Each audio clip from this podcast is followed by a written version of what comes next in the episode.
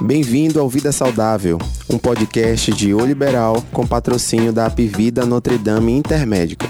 Eu sou Bruno Moraes e aqui vamos falar sobre temas relacionados à saúde, bem-estar e qualidade de vida. Então, junte-se a nós nesta jornada em busca de uma vida saudável e equilibrada. Oferecimento Apivida Notre Dame Intermédica. Mais saúde de qualidade, mais perto de você. Bom, sabemos que a alimentação saudável traz inúmeros benefícios à saúde de modo geral, desde a mental até a física. Mas você já parou para pensar como o preparo das refeições e a escolha desses alimentos pode deixar a comida, além de saudável, mais saborosa? Para conversar sobre a preparação da comida e o processo de seleção dos alimentos, convidamos então a educadora, consultora e chefe vegana Patrícia Liu para conversar um pouquinho com a gente sobre esse tema tão interessante. Seja bem-vinda, Patrícia, ao Vida Saudável. Obrigada, Bruno. É um prazer estar aqui. E eu adoro falar sobre isso, enfim, porque eu vivo isso, né? Minha, é meu, minha, minha prática do dia a dia também.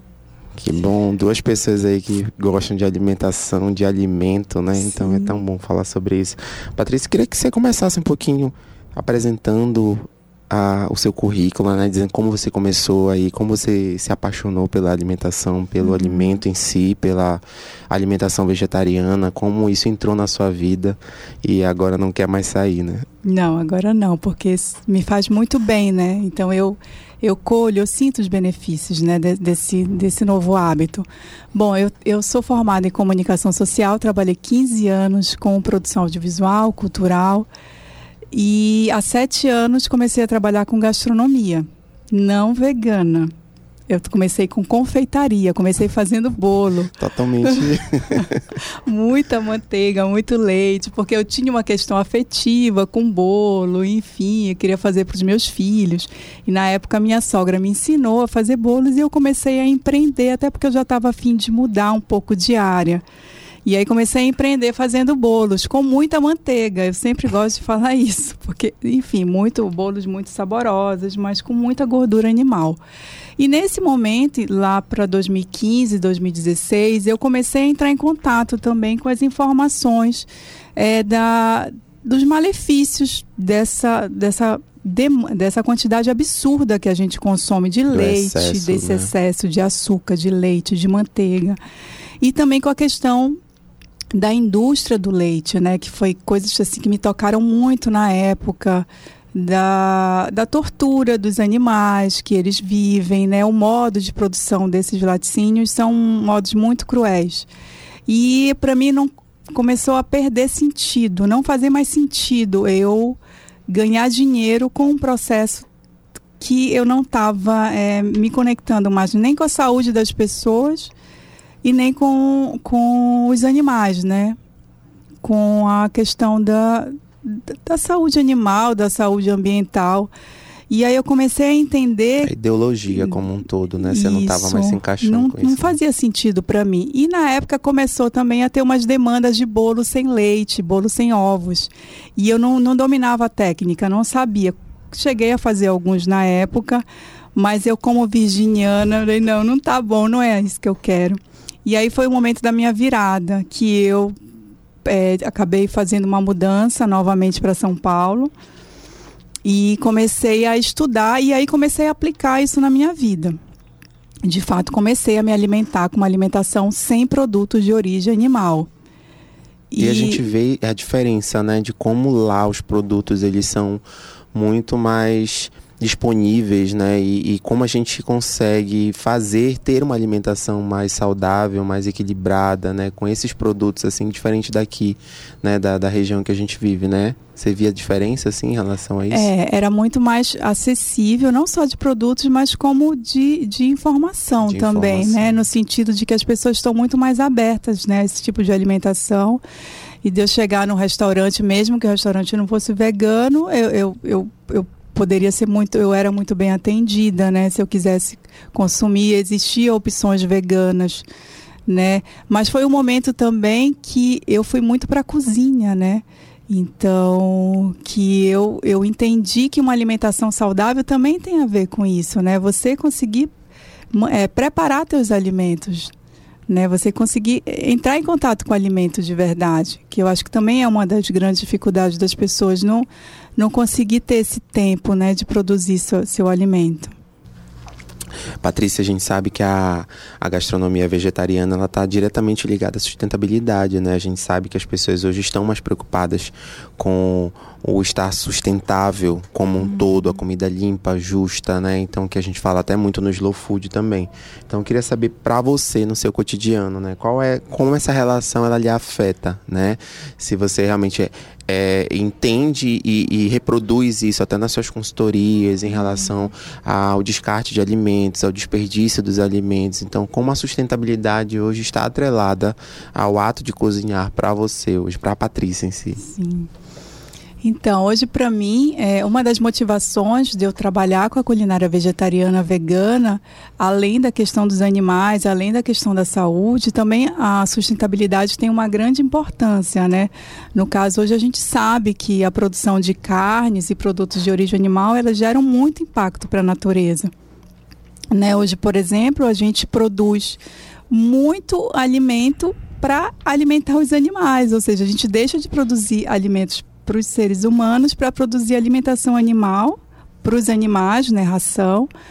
E, ou seja, encarece o, o alimento né? E fica indisponível às vezes. E né? às vezes nem chega, né? nem, nem fica inacessível para todo mundo, né? Nem todo mundo consegue acessar.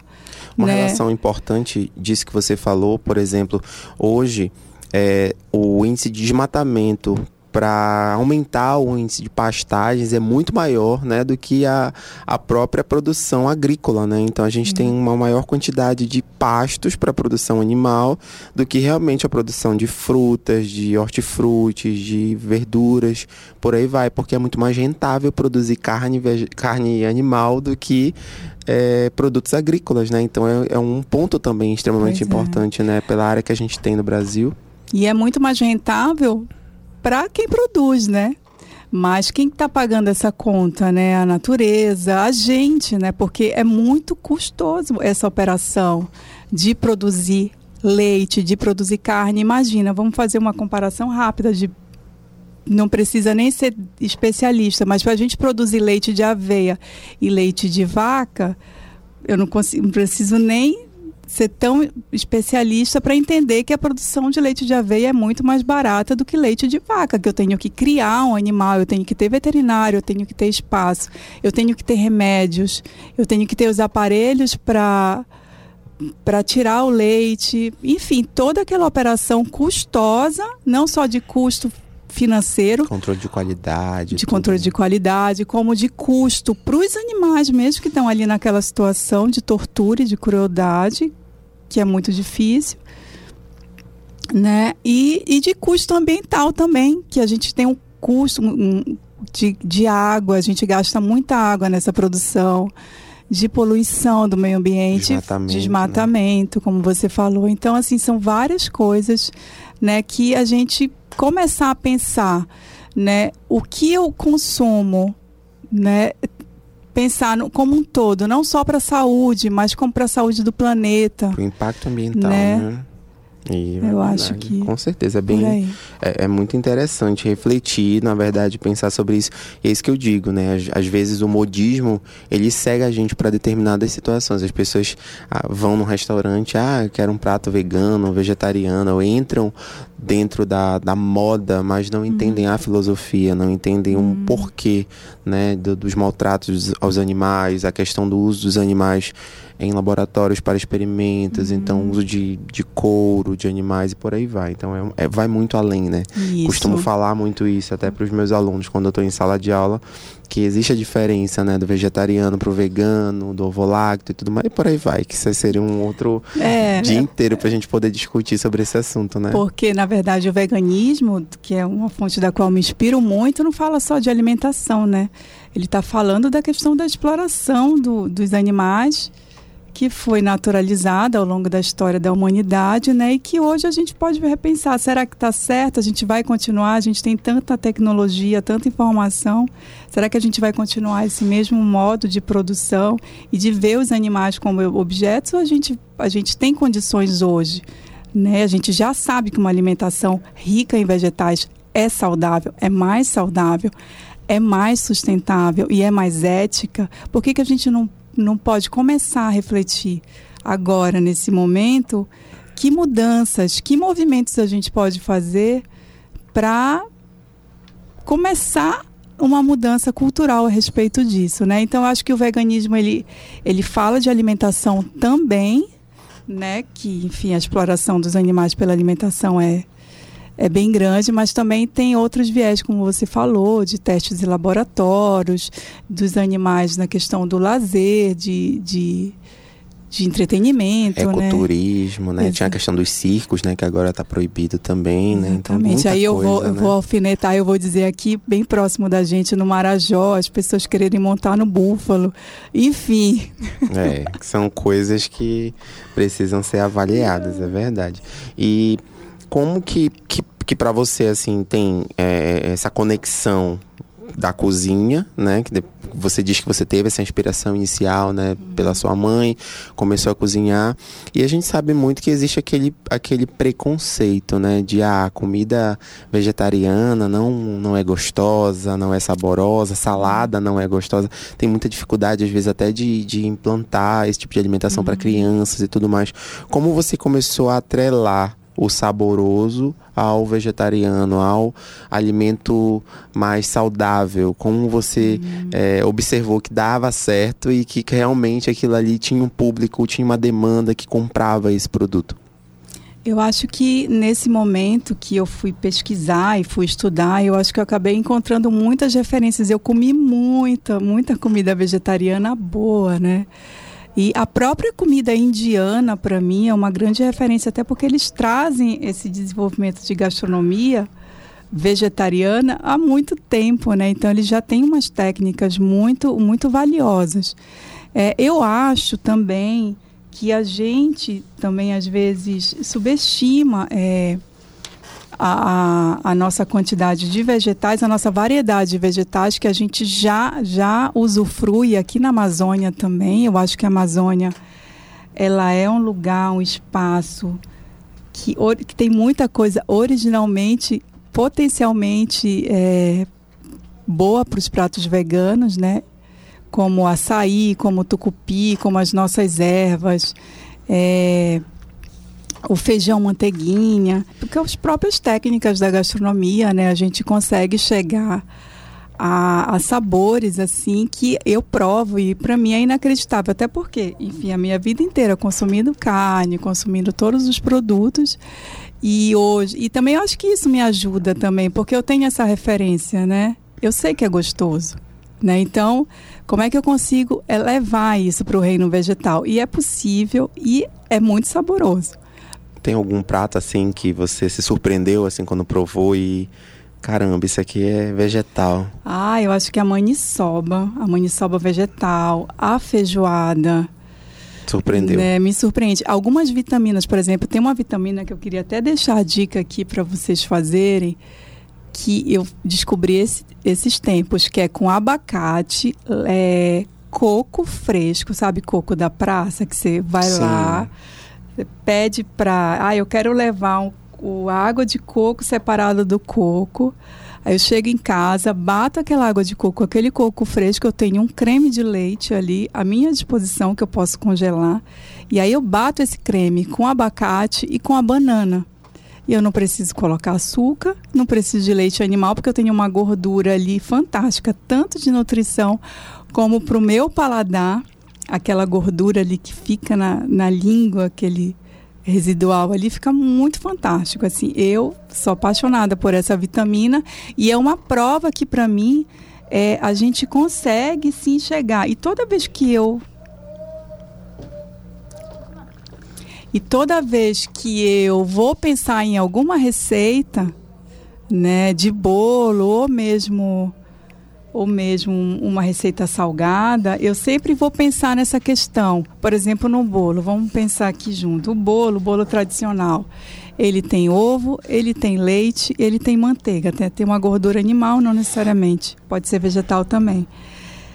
Eu vou tirar proteína, eu vou tirar gordura. Então eu preciso compensar isso. né? Então eu vou pensar num leite vegetal que o perfeito para o bolo é o de amendoim. Ele tem gordura, ele tem proteína mas ele tem deixa um sabor residual. Uhum. Ok, não quero o sabor de amendoim. Então eu vou pensar no leite de soja, que é rico em proteína, mas eu posso misturar de repente com leite de coco, que tem gordura. Né? E é mais suave, e de e é repente é mais dá, suave. dá um sabor legal pro bolo também. Né? Então, né? sempre pensar a partir dessas composições. Então, a gastronomia, ela traz pra gente um, uma, uma né? possibilidade né? a gente começar a pensar a partir disso, né? Aí eu vou fazer um peixe. Ah, tem uma coisa que me surpreende também, que é o tofu fish. O tofu é, é fantástico, né? Porque ele é neutro. Ele é super saudável, rico em proteína e ele tem um sabor neutro. Dá para aplicar em tudo, e né? E a gente imprime o sabor que a gente quiser, é né? Verdade. A gente tem temperos, a gente tem possibilidades. Então, assim, pensando a partir dessa, dessa, desses pratos tradicionais, então eu acho que o fato da minha vida começar né, como comensal e até trabalhado com gastronomia tradicional, me dá esse embasamento de eu poder construir, é, fazer uma construção de sabor né, a partir de produtos vegetais. E aí, voltando, pegando um gancho assim, sobre essa questão da alimentação, é muito importante a gente entender sobre esses alimentos, mas é muito importante também a gente avaliar a qualidade desses alimentos, né? uhum. né? Porque eu vejo muita gente falando, ah, eu sou me tornei vegetariano, quero uma alimentação é, voltada para os vegetais, mas de repente não usa esses vegetais de qualidade, né? Então, consumo excessivo de batata frita, consumo uhum. excessivo de alimentos extremamente calóricos e tudo mais, isso tudo é, acaba indo de encontro à, à ideia inicial do, do processo, né? E aí, por conta disso, queria te perguntar. A gente já tinha conversado sobre isso, mas eu queria que você falasse um pouquinho.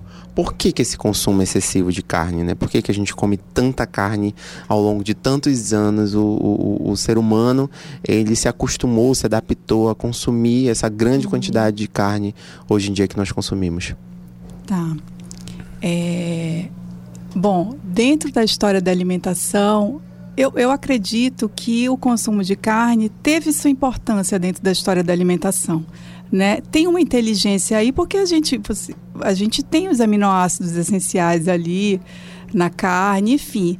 E a gente não tinha alimento disponível o tempo inteiro. Então, sabe. Com facilidade, assim, de, de, oferecer essa, essa demanda nutricional. A... a gente não sabia quando que a gente ia comer. E cada região também do mundo tinha uma disponibilidade alimentar. Né? Então, foi importante na Europa encontrar a possibilidade de consumir o leite animal né, na cultura europeia, que começa dali, o consumo de leites e laticínios. Então, naquele momento da história da humanidade, foi importante, porque se precisava daquela gordura. A cultura indígena já não consome leite, já consegue gordura de outros, de outros, de outros alimentos, como peixe. Enfim, e eu acho que cada cultura alimentar vai encontrando sua maneira dentro da sua disponibilidade ali alimentar de comer. Isso eu estou falando da, dos primórdios, né? Agora, é, vamos trazer isso para a Revolução Verde, a partir de 1930, quando a gente começa a, ao esquema de, do, do processo industrial da carne. Né? E que os Estados Unidos também percebe que pode começar a vender leite em, Larga escala. Em larga escala, né? Come, começa a produzir. Porque antes desse período, a gente não consumia tanta carne, tanto leite. Se consumiam pedaços, se consumiam. Carne era, era festivo, era o momento né? A gente vê muito isso na Europa, né? Eles não têm o hábito de consumir muita carne, né? Então, primeiro que eles não consomem muita carne bovina, né? Eles Sim. priorizam muito mais a carne suína ou a carne de frango, mas eles priorizam muito os vegetais, né? Nos pratos, Sim. coisas que a gente não vê tanto no Brasil, né? As crianças, por exemplo, uma vez eu, eu vi as crianças indo para a escola comendo cenoura, comendo Sim, pepino, então é, é, surpreendente a diferença da, da, cultura, né? alimentar. né? Que, que existe nessa relação, né? A própria cultura oriental também. Também. Muito vegetais. Tanto que assim, tu vai ver a cozinha árabe também. E tem muita comida vegana dentro da cozinha árabe. Né? Você tem o falafel, tem aquelas pastas maravilhosas, baba ganoush, hummus, né? Então, se a gente for ver dentro da, do, da história da alimentação, a gente tem alimentos veganos, originalmente veganos, e até dentro da alimentação indígena Isso, também. já de muito tempo, né? né? E aí a gente vai para as especiarias, para o ácido, para o umami. Então eles uhum. realmente priorizam a, o sabor, né? Sim. Em cima de qualquer outro preceito do que, que é vegetal ou animal. Então, eles realmente falam que, olha, o alimento para ser é, é, aceitável, ele precisa ser gostoso mesmo. Sim. Então, isso aí não, não, não, difere em nada, né? Claro que falando aqui, obviamente, da questão do, do, do vegetariano. Mas a gente pode sim transformar uma alimentação vegetariana em saborosa, né? E já tem, na verdade, essa, esse alimento já existe, né? E a gente acessa e a gente vai transformando também o que a gente tem, né? Então, assim, então a partir, a partir das fazendas industriais de confinamento de animais, a oferta de carne ficou, barateou o custo, ficou mais acessível. E hoje a gente tem consumo de carne em todas as refeições. Café da manhã, vou falar de presunto, ovos, leites, bacon, almoço. É, 500 gramas de carne, sabe? Jantar, lanche também, presunto no pão. E, enfim, e no jantar. Então, assim, a gente começou a consumir muita carne. Não só carne, vamos falar de açúcar também, vamos falar do trigo. Então, essa industrialização dos alimentos também traz essa oferta de carne maior para a gente desses produtos e traz junto um monte de doença também, porque hoje as doenças que mais matam estão relacionadas a esse aumento desse consumo. Né, que são diabetes, doenças cardiovasculares, câncer. Câncer. Né? Então, é, esse aumento desse consumo não trouxe benefícios para a gente, né, para o ser humano. Então é um momento que eu acho de olhar para isso, para a gente olhar para nossa ancestralidade, para nossos ancestrais. Se comia tanta carne, ah, se comia um pouquinho, ok, né? É, mas precisa, a gente precisa hoje, né? a gente precisa hoje, com o nosso estilo de vida, com a nossa tecnologia, com o nosso acesso e produção alimentícia, a gente precisa consumir tanta carne, né? É, é... Muito interessante, né? Nós ficamos mais sedentários, né? Porque nós temos agora a tecnologia, trabalhamos é, não precisando caçar, não precisando Exatamente. fazer nada. Eles gastavam muito mais energia e consumiam muito menos carne, né? Então essa relação é muito interessante mesmo que você está trazendo né? para a gente aqui. Então hoje eu sempre gosto de colocar uma pergunta, né? Que, que é uma pergunta que eu acho que é para todo mundo refletir de todas as áreas, né? Hoje, qual é o tipo de dieta né, para o nosso estilo de vida e para o nosso momento do, de mundo mais adequada para a nossa saúde e para o meio ambiente, né? Porque, e para a gente olhar o passado como referência e não como uma coisa estática, até porque a alimentação ela é dinâmica também, assim como a cultura, né? Está sempre se movimentando. Então, se a gente precisou comer muita, é, comer caçar lá atrás, hoje a gente precisa, né? O, o qual, qual, é o, o modelo ideal para a gente como sociedade, né, dentro do, do, do, nosso momento. Eu acho que é uma, é uma pergunta, é uma reflexão que é muito importante para todo mundo fazer e a partir daí a gente fazer os movimentos, né? A gente fazer nossas buscas, o que que faz sentido para mim, o que que é bom para mim também, porque a alimentação também diz respeito a isso, né? É... E o meu momento hoje, Patrícia, o que faz sentido para mim é isso. Eu possibilitar para as pessoas essas reflexões e esses conhecimentos e na medida do possível é colocar em prática né, essas informações. Certo, Patrícia. Em relação a a gente observa hoje na, no dia a dia né, que as pessoas estão cada vez mais preocupadas com a alimentação. A gente vê uhum. um número maior de restaurantes servindo alimentação é, saudável, os restaurantes até que não servem alimentação, que não são é, é, estritamente saudável, mas oferecem algumas opções vegetarianas, veganas. Então, assim, a nível regional, né? O que, que você é, podia dizer para a gente em relação a isso? Dá para a gente fazer alguma preparação utilizando ingredientes regionais? Como você já trabalha com consultoria, já trabalhou uhum. com essa relação aí junto com os restaurantes? Como que os restaurantes podem surpreender os seus clientes é, fazendo uma alimentação, ofertando uma alimentação mais saudável, utilizando os nossos insumos amazônicos? Eu acho que está na, tá nas nossas mãos essa responsabilidade como consumidor e como também fazedores de alimentação, né, como produtores de alimentação, é de, de proporcionar essa, essas opções para as pessoas. O público sim, o público quer, o público busca, né? nem sempre a gente encontra. Então eu acho que a gente sim, como chefe de cozinha, como, como nutricionistas, como empreendedores, como restaurante, a gente tem esse papel sim, né, de atender essa demanda e de proporcionar para o mundo esse, esse, essas soluções, né? É, tanto são... para a saúde, tanto para o meio ambiente, como como como estamos frisando aqui. E, enfim, com nossos insumos dá infinitamente para a gente fazer muita coisa bacana, né? É, eu acho que a gente é uma potência de, de, de sabores e temperos e, e possibilidades. Eu acho que a Amazônia eu, a Amazônia é essencialmente, originalmente vegana, talvez, com alguns insumos. É, farinha, beiju farinha, e beiju. tudo isso aí, mandioca, né? Então, Exatamente, então, mandioca é a nossa base alimentar. base alimentar né? O açaí, que é uma a ótima maniva, fonte de né? gordura. Nossas frutas aí, que são muitas, né? Que nós temos, às vezes nem conhecemos, nunca nem provamos, né? uhum. né? Falo muito isso, né? Às vezes a relação que você tem com determinados alimentos, até mesmo de ofertar. A gente fala muito na merenda escolar, por exemplo. Dificilmente você vê os alimentos regionais sendo ofertados. Agora que as pessoas. Parece. É, é, vira até notícia, né? Ah, servimos açaí num hospital tal, servimos açaí numa escola tal.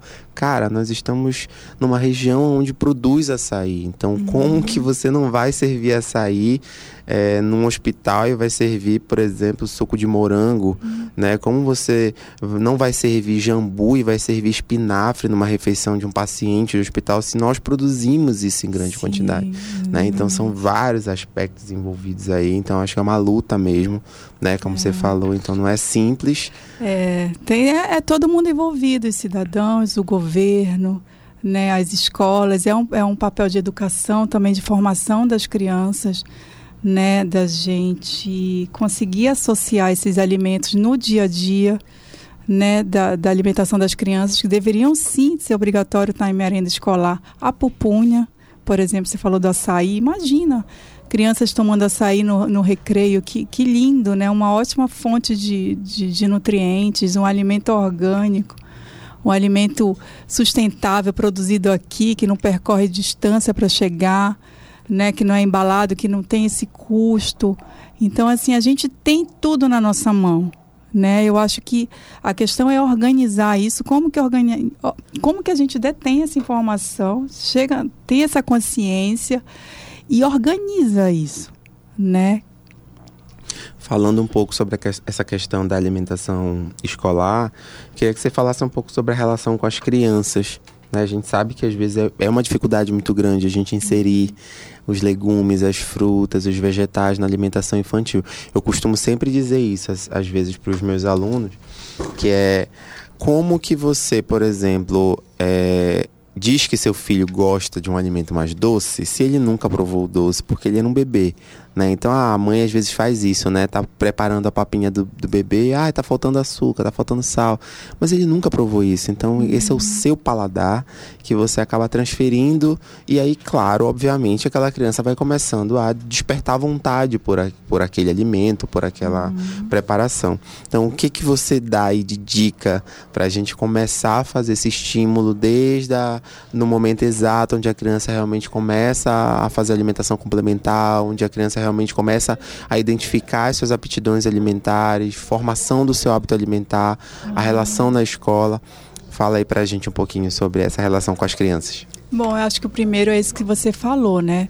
É retardar o máximo possível que a gente puder de, de açúcar e de sal, porque de fato elas não têm contato, né? A não ser no leite materno, enfim, e no, e no, no próprio açúcar dos alimentos, das frutas né? Eu acho que a gente conseguindo é, não estimular isso, né? Até ele entrar em contato, vai, ó, uma hora ele vai entrar em contato com refrigerante, com biscoito refinado, mas até ele não entrar em contato, você realmente conseguir proteger a criança desses alimentos, eu acho que é um é um é uma boa é uma boa atitude a se fazer.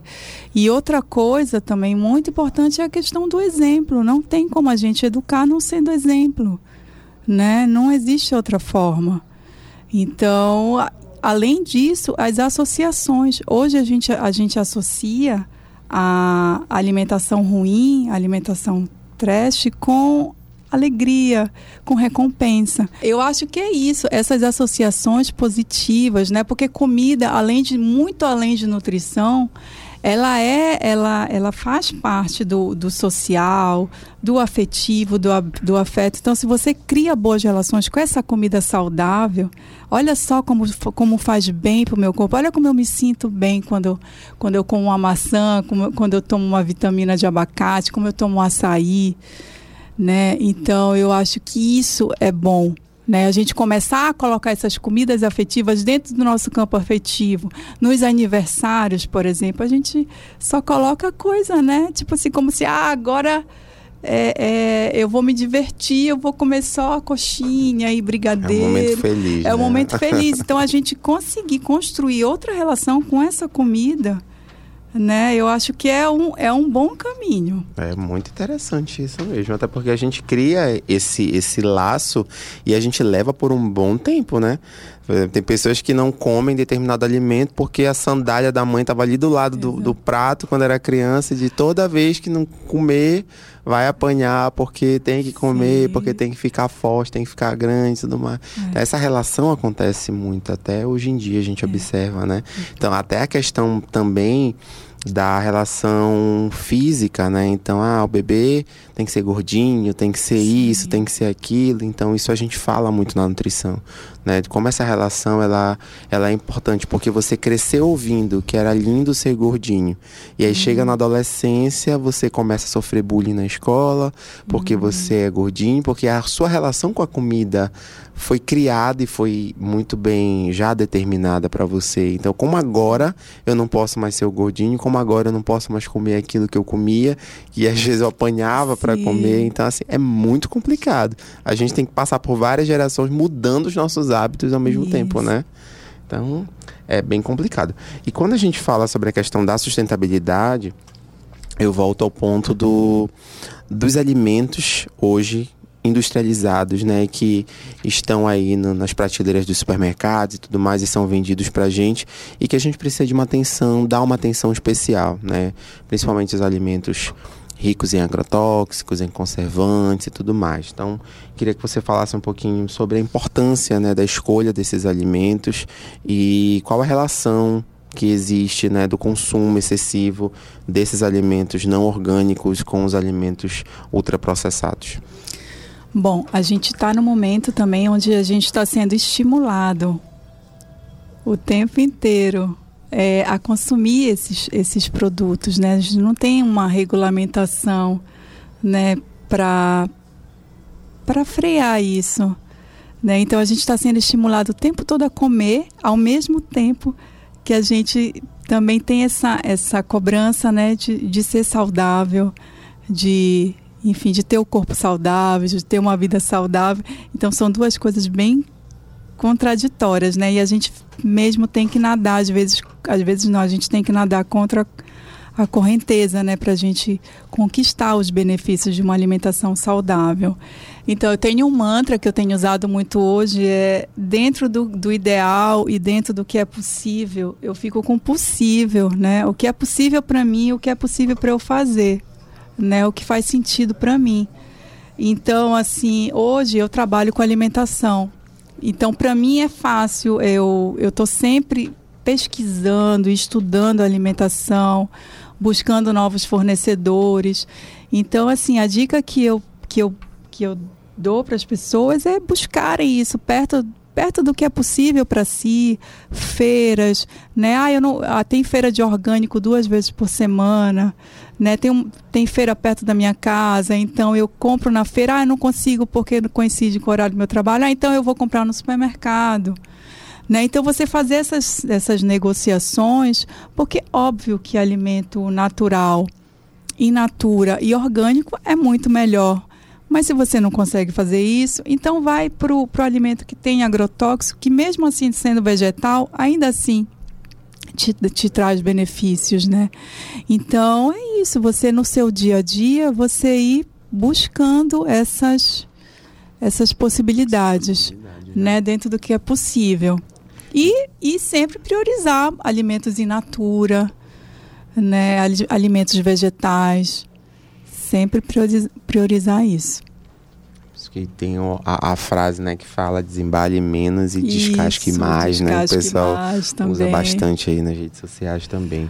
E, e, e como tu, tu vês hoje o, a população em relação a a essa nova, esse novo mix né, no mercado. Então as pessoas estão mais receptivas para receber esses alimentos é, saudáveis, esses estabelecimentos que vendem comida vegetariana, ou ainda tem muita barreira, ou ainda tem muito preconceito.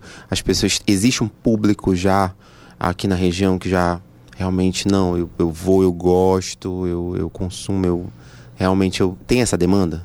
Sim, tem essa demanda e essa demanda eu sinto que está crescendo a cada dia mais. Existe preconceito também, mas eu sinto que o preconceito parte do lugar de falta de informação e de falta de contato, né?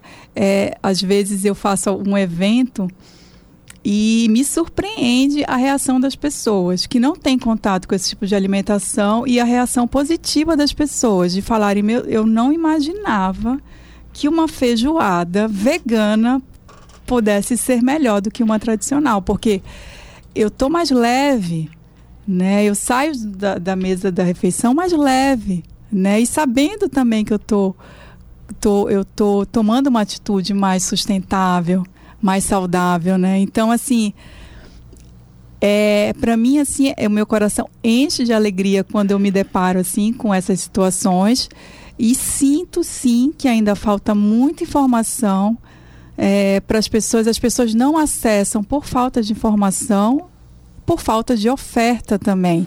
Então é um mercado que está crescendo, é um mercado que ainda falta oferta, né? falta mais produtos desse tipo, porque demanda tem sim, eu acredito que tem. E não para de crescer. Bom, Patrícia, para a gente encerrar, então eu vou deixar esse espaço reservado para você falar um pouco sobre essa que a gente vem conversando aqui né, nesse episódio de hoje, então, sobre essa relação principal da, da sustentabilidade com essa bandeira que você levanta dos alimentos mais saudáveis, dos alimentos de cunho é, vegetarianos. Então, é, queria que você falasse um pouquinho para encerrar né, e deixasse as palavras aí para essas pessoas que estão ouvindo, que querem de repente mudar de vida, que querem uma alimentação mais saudável, mais equilibrada, para que possam ter uma vida mais saudável. Então, uma vida mais plena, né? Uma vida, acho que é o que todo mundo busca, é o que todo mundo quer. E, de fato, ter os benefícios que o alimento, que o objetivo do alimento, da alimentação é, né? É, a gente ter mais saúde, a gente ter mais disposição. E eu acho que a gente foi perdendo essas coisas no meio do caminho, né? Porque eh, tem, existe uma cultura que diz que a gente comer até passar mal, né? Existe essa, ah, eu vou para o aniversário, eu vou comer até passar mal. Então, por quê, né? Se comer, na verdade, deveria trazer para a gente é, potência, né? A potência que o nosso corpo deveria nos dar, né? Que a potência que o nosso corpo tem, né? Então, que combustível tu tá dando para o teu organismo, né? Que vida você está direcionando, né? Então, eu acho que a, a, minha bandeira é essa, né, de, de alimentação, é, para trazer os benefícios mesmos que, que a gente que a gente precisa, que a gente merece e que uma alimentação consciente, uma alimentação com mais vegetais, uma alimentação mais orgânica, mais natural traz para a gente esses benefícios, né? E é real, né? E é isso que eu procuro, essa mensagem que eu procuro deixar para as pessoas. Certo. Obrigado, Patrícia, por tudo, viu? Você acompanhou Vida Saudável. A edição de hoje está chegando ao fim, mas eu te espero no próximo episódio, onde juntos vamos descobrir como ter uma vida mais saudável e equilibrada. Até a próxima. Oferecimento Apivida Notre Dame Intermédica. Mais saúde de qualidade, mais perto de você.